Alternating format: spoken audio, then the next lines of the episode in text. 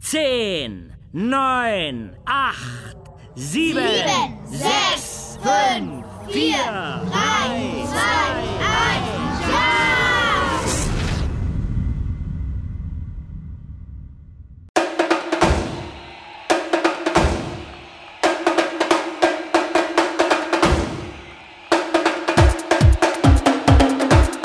ist der Podcast des Deutschen Vereins der Blinden und Sehbehinderten in Studium und Beruf.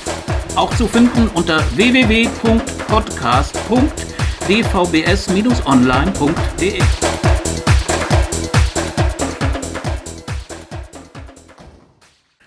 Hallo und herzlich willkommen zum Podcast des DVBS. Ich hoffe, die meisten von Ihnen und euch wissen noch, dass es den überhaupt gibt, denn immerhin ist seit April ja keiner mehr erschienen. Das liegt aber nicht an Corona, das lag einfach daran, dass hier zu viel anderes los war. Ja, und vielleicht auch ein bisschen an Corona.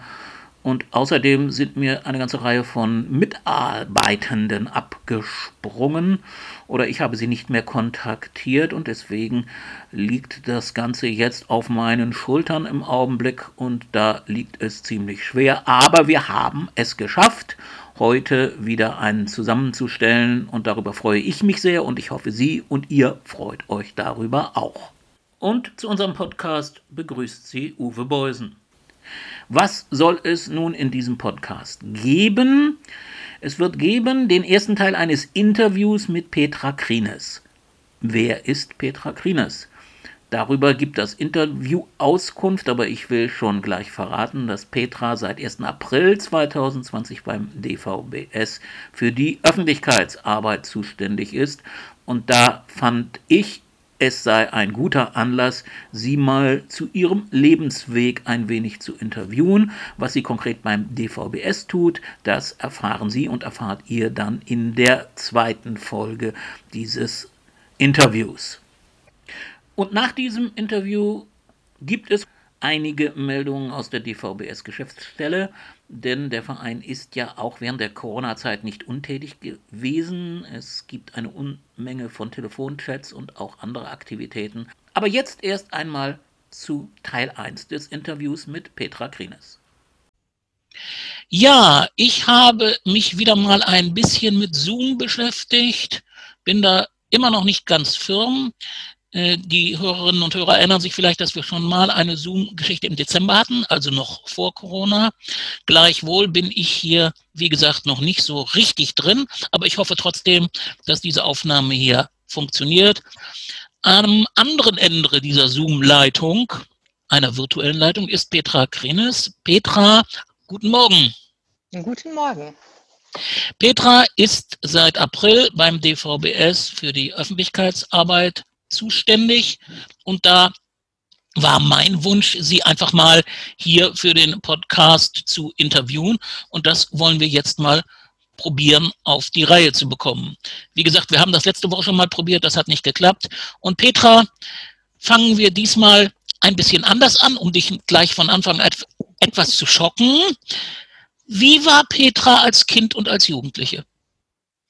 Oh, das ist wirklich eine ganz schwierige Frage. Ich glaube, als Kind war ich eigentlich relativ lieb, würde ich mal so schätzen. Aber ich glaube, das wurde auch damals von den Kindern so erwartet.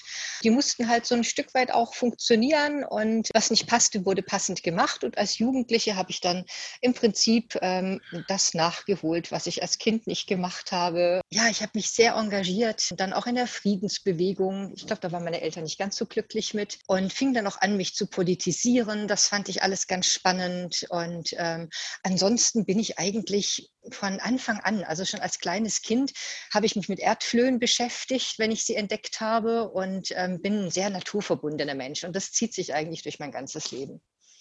Ja, sehr spannend und du hast nach kurzem Zögern ja auch ganz brav geantwortet. Finde ich sehr interessant. Äh, das spiegelt sich ja nachher auch in deinem Leben wieder. Du hast dann Abitur gemacht und wie ist es dann weitergegangen?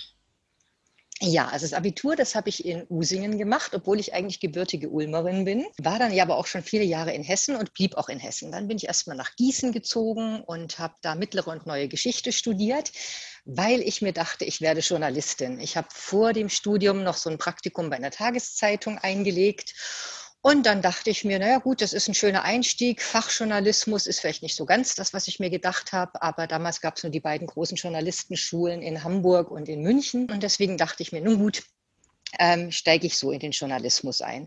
Später bin ich dann nach äh, Marburg gewechselt, weil ich auch meine Studienfächer gewechselt habe und ähm, dann Politikwissenschaft, Soziologie und Geschichte. Und ähm, ja, und so landete ich dann in Marburg. Ja, dann warst du in Marburg und dann äh, hast du aber doch dein Studium verlassen und bist ein bisschen wieder so in diesen Journalismusbereich zurückgekehrt, wenn ich das recht entsinne. Wie war das? Ja, das hatte, das hatte mich nie ganz losgelassen, muss ich sagen. Also der Journalismus, das war immer ein Thema bei mir und dann dachte ich mir, gut, also auch als freie Journalistin habe ich auch während meiner Studienzeit weitergearbeitet. Ich habe ohnehin während des Studiums in so unzähligen Jobs gearbeitet, weil ich mir einen Großteil meines Studiums selber verdient habe. Und da konnte ich in ganz, ganz viele Berufe schnuppern. Das ging wirklich los von Tierheim über Telefonmarketing, Kongresse, ähm, wo ich dann so im Hintergrund gemanagt habe. Das war wirklich irrsinnig vielseitig. Aber der Journalismus, der zog sich wirklich durch. Ich habe dann auch als freie Mitarbeiterin bei diversen Tageszeitungen gearbeitet. Und als ich dann ähm, beschlossen habe, dass ich mir dann überlegen musste, so jetzt Studium, ne, was machst du denn danach, äh, war relativ klar, das geht doch wieder in die Richtung. Allerdings, Redakteurstellen, an die war kaum dran zu kommen. Als freie Mitarbeiterin verdient man fast nichts. Das war echt eine Katastrophe. Und dann habe ich beschlossen, gut, dann werde ich PR-Beraterin. Gut, dazu kommen wir gleich noch. Sag doch mal ein paar Zeitungen, für die du gearbeitet hast. Also ich habe für die Frankfurter Neue Presse gearbeitet und da die Taunus-Zeitung. Dann habe ich ähm, in Usingen, wo ich mein Abitur gemacht habe, für den Usinger Anzeiger gearbeitet. Dann später mal ein kurzes Intermezzo beim Gießener Anzeiger und später bei der Marburger Neuen Presse und dem Hinterländer. Ja, das ist den Marburgern wahrscheinlich ein Begriff. du hast, eben, du hast eben schon das Stichwort PR-Beraterin genannt. Wir sind jetzt Anfang der 2000er, wenn ich das recht entsinne. Wie muss man sich so eine Ausbildung vorstellen? Ja, das war tatsächlich ähm, eine Geschichte, die darauf hinaus, nein, da, da, muss man im Prinzip was vorschalten. Also ich war direkt nach meinem Studium Referentin für Bildungs- und Öffentlichkeitsarbeit bei der Initiative Solidarische Welt. Ich habe inzwischen so viel gemacht, es tut mir leid, meine Chronologie ist nicht immer ganz chronologisch. Ähm, das war allerdings eine befristete Stelle wie das eben häufig so ist. Und dann musste ich mir danach schon wieder überlegen, was machst du denn jetzt? Und ähm, habe mich dann ähm, tatsächlich auch zum damals noch Arbeitsamt in Marburg begeben, wurde da sehr gut beraten und ähm, konnte dann tatsächlich eine Ausbildung zur PR-Beraterin anfangen bei der Deutschen Akademie für Public Relations. Ähm, das bot damals die DAA an und ähm, das war eine einjährige Zusatzausbildung und schloss dann ab mit einer großen Konzeption und natürlich einer Prüfung. DAA, für die, die es nicht wissen, Deutsche Angestelltenakademie, glaube ich, ist das, genau, nicht wahr? Genau. Mhm. Ja. Große Abschlussprüfung, sagst du. Worum ging's? Ja, ähm, also ich war ja sehr viel immer im Non-Profit-Bereich unterwegs und dem bin ich auch tatsächlich in meiner Prüfung treu geblieben oder durfte treu bleiben. Also meine mündliche Prüfung, die ging tatsächlich um diverse Themen rund um die ähm, Öffentlichkeitsarbeit für Non-Profit-Organisationen. Und meine Konzeption habe ich geschrieben für Medico International, ähm, diese Hilfsorganisation in Frankfurt. Ziemlich bekannte Organisation, genau. die leider immer wieder zu Noteinsätzen in aller Welt gerufen wird und gerufen werden muss. Genau, das, genau. das hast du dann abgeschlossen, Petra, und dann kamen weitere Tätigkeiten. Steuern wir mal ganz sachte auf dein jetziges Arbeitsfeld zu. Die erste Frage da ist eigentlich, wann bist du das erste Mal mit blinden und sehbehinderten Menschen in Kontakt gekommen und was waren da deine Eindrücke? Also meine erste Begegnung mit blinden und sehbehinderten war tatsächlich in meiner WG, in die ich zog, als ich nach Marburg kam. Da hatte ich einen sehbehinderten Mitbewohner und ähm, ja, ich war eigentlich, das ist generell auch so meine Art, ich war sehr neugierig. Ich glaube, ich habe ihm ein paar Löcher in den Bauch gefragt, ähm, habe ein paar Regeln gelernt, mit denen das Zusammenleben sich ein bisschen einfacher gestaltete. Zum Beispiel das Thema Ordnung, Sachen wiederfinden zu können, wenn man sie nicht unbedingt gut sehen kann. Ähm, und das hat sich dann in Marburg aber schon auch ein bisschen fortgesetzt. Also ich meine, das ist ganz klar. Ähm, man begegnet hier ständig Menschen, ne, die ähm, irgendwie in irgendeiner Form eingesch sehr eingeschränkt sind. Und ähm, insofern war mir das eigentlich wirklich oder ist mir vertraut seit meinen 20ern. Das ist ja schon mal eine gute Voraussetzung, um auch bei uns zu arbeiten, sag ich mal. Aber du hast auch dann, noch bevor du zum DVBS gekommen bist, und wir sind ja noch eine gute zeitliche Strecke davon entfernt. Du hast dann doch noch mal näher auch in deinem Berufsleben Kontakt gehabt mit Blinden und Sehbehinderten. Mhm. Erzähl uns dazu vielleicht noch mal kurz was. Ja, also ich habe dann irgendwann mal beschlossen, mich selbstständig zu machen. Ähm, relativ kurz auch nach dieser Ausbildung zur PR-Beraterin und ähm, habe also eine kleine eigene PR-Agentur gegründet, hatte da die Stadt Marburg und auch den Kreis ähm, als relativ große Kunden, sage ich jetzt mal für den Anfang und ähm, habe mir aber auch dann die eine oder andere Non-Profit-Organisation dazu gesucht und konnte die dann bezüglich Öffentlichkeitsarbeit beraten. Habe auch Seminare angeboten, zum Beispiel für die Handelsakademie, ähm, für Freiwilligenagenturen, VHS ähm, im Rahmen von EU-Programmen. Also es war eine sehr abwechslungsreiche Zeit mit sehr unterschiedlichen Projekten, ähm, auch so ein paar Veranstaltungen, an denen ich mitarbeiten konnte in einem kleinen Team. Ja, und irgendwann mal lief mir dann tatsächlich in diesen Jahren meiner Selbstständigkeit ähm, der EBS über den Weg. Evangel der Evangelische Blinden- und Sehbehindertendienst in Deutschland. Und ähm, ich stieg da ein und ähm, war im Prinzip auch erstmal vorgesehen für die Öffentlichkeitsarbeit, den, den EBS ein bisschen bekannter zu machen, zu gucken, dass er ähm, mehr Mitglieder gewinnt. Also im Prinzip so klassische PR-Aufgaben.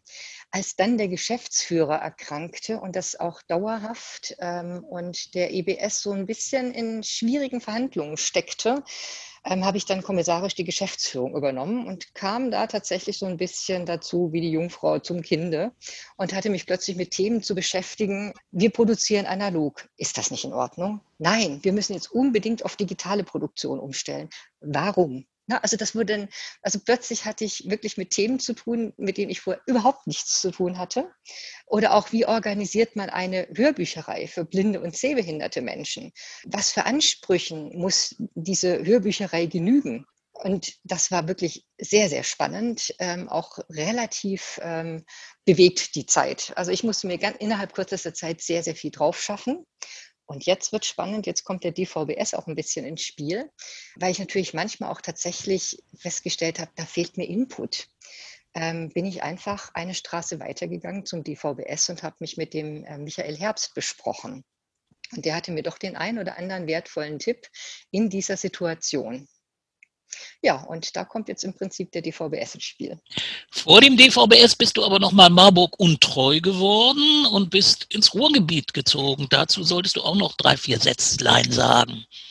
Ja, ja, das Ruhrgebiet, das war so eine Idee, dass ich wahrscheinlich auch wirklich mal was ganz anderes machen wollte. Ich bin da zu einem mittelständischen Unternehmen gewechselt, einem Personaldienstleister. Wenn man mir das vor Jahren gesagt hätte, dass ich für einen Personaldienstleister arbeiten werde, hätte ich gesagt, nee, also das werde ich nie tun.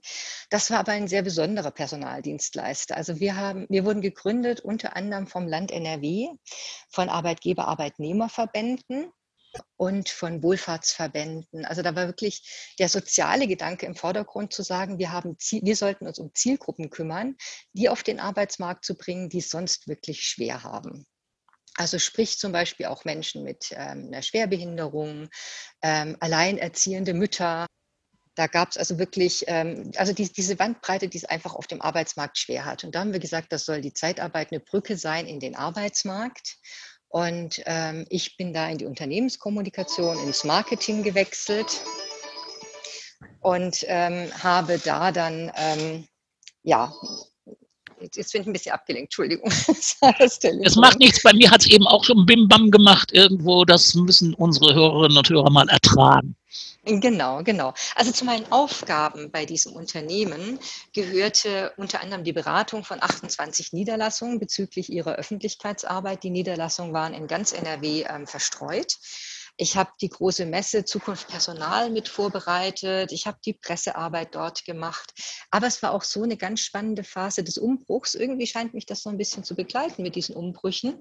Wir haben tatsächlich ganz grundlegend gearbeitet an Leitbild, Vision ähm, und darauf aufbauen dann eine Corporate Identity und natürlich auch einen ganz neuen ähm, optischen Unternehmensauftritt. Es war wirklich sehr spannend, das wirklich von der Pike auf entwickeln zu können. Ja, und ansonsten waren natürlich auch da die klassischen PR-Felder gefragt, Kunden- und Mitarbeiterakquise, die Bindung ne, und die Zusammenarbeit mit vielen Abteilungen.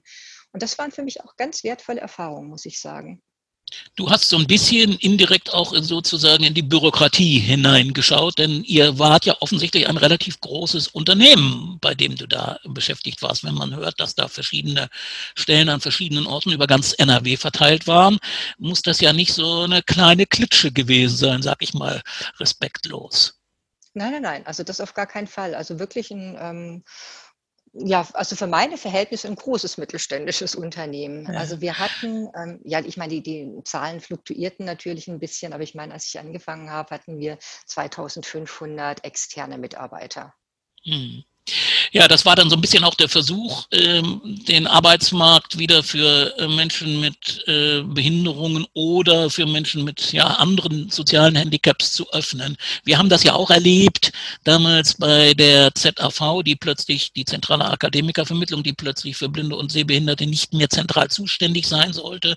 Wir sind jetzt hier so in den 2000er Jahren, so zwischen 2005 folgende, Hartz IV und so weiter. Wir haben uns damals erheblich gegen diese Dezentralisierung gewährt, letztendlich auch mit Erfolg, und zwar mit dem Argument, dass die Beratung Blinder und Sehbehinderte eben doch so speziell ist, dass es wenig Sinn macht, wie das so neudeutsch heißt, äh, sie nur einzelnen ähm, Arbeitnehmerberaterinnen und Beratern in den Agenturen für Arbeit zu übertragen. Das hat sich letztlich auch durchgesetzt, auch wenn wir immer noch nicht mit der ZAV so voll zufrieden sind. Aber das sind sicherlich auch Berührungspunkte mit dem, was du jedenfalls zum Teil gemacht hast.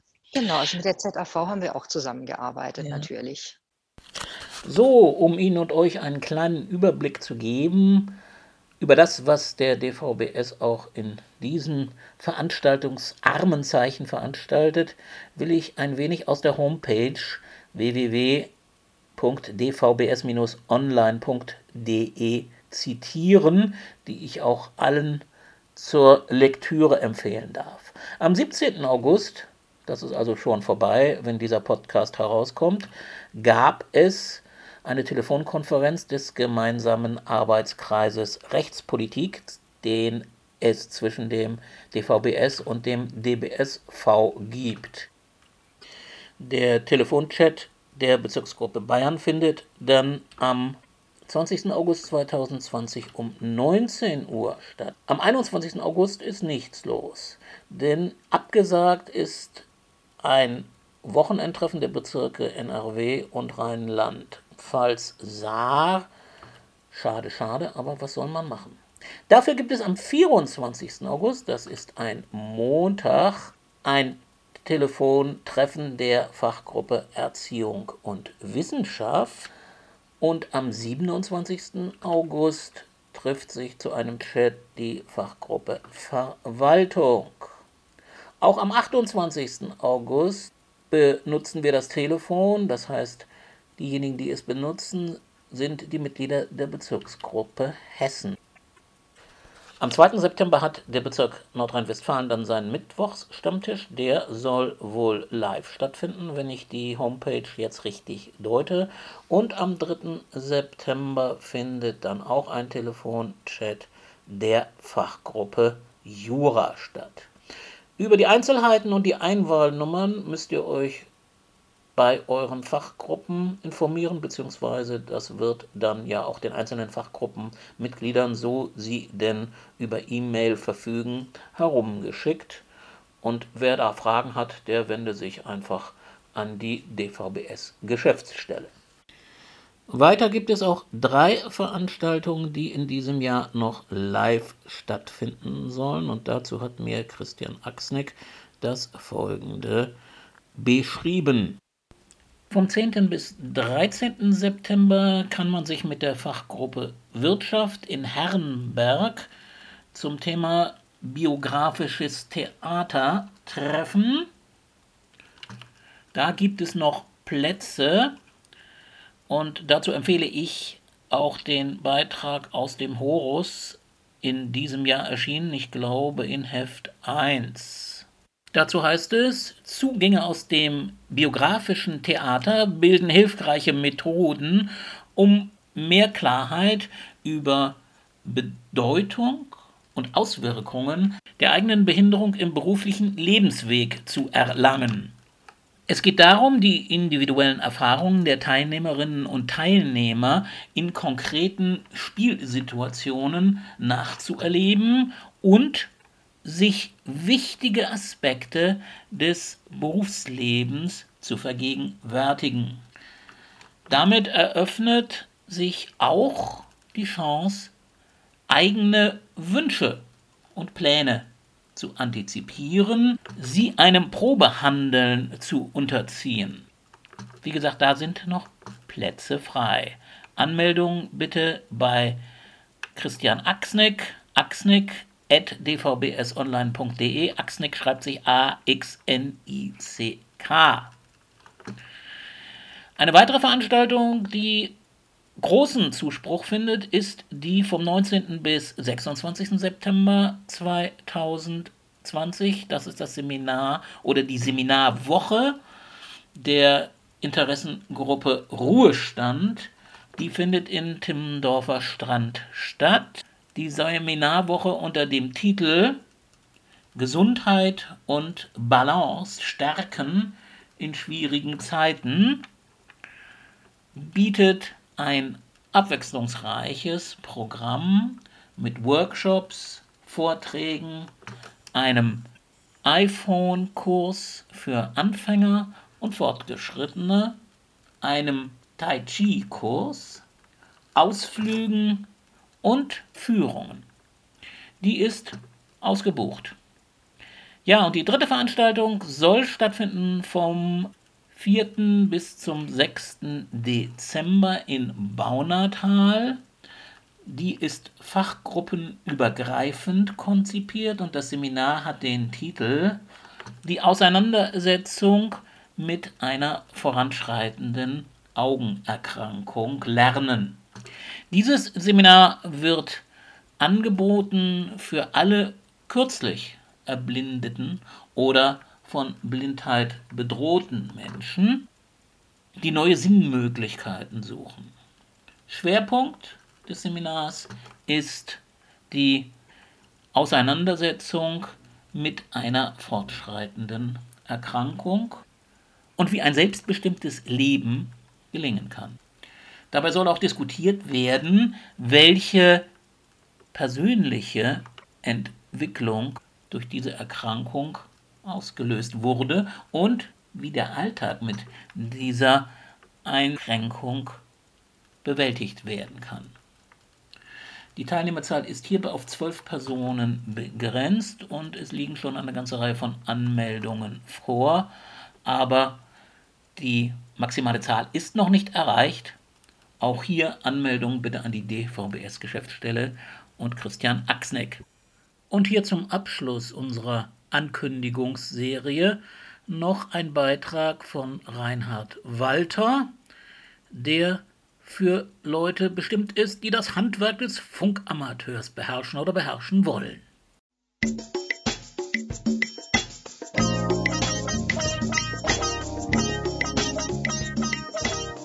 Liebe YLs, liebe OMs und alle am Amateurfunk Interessierten.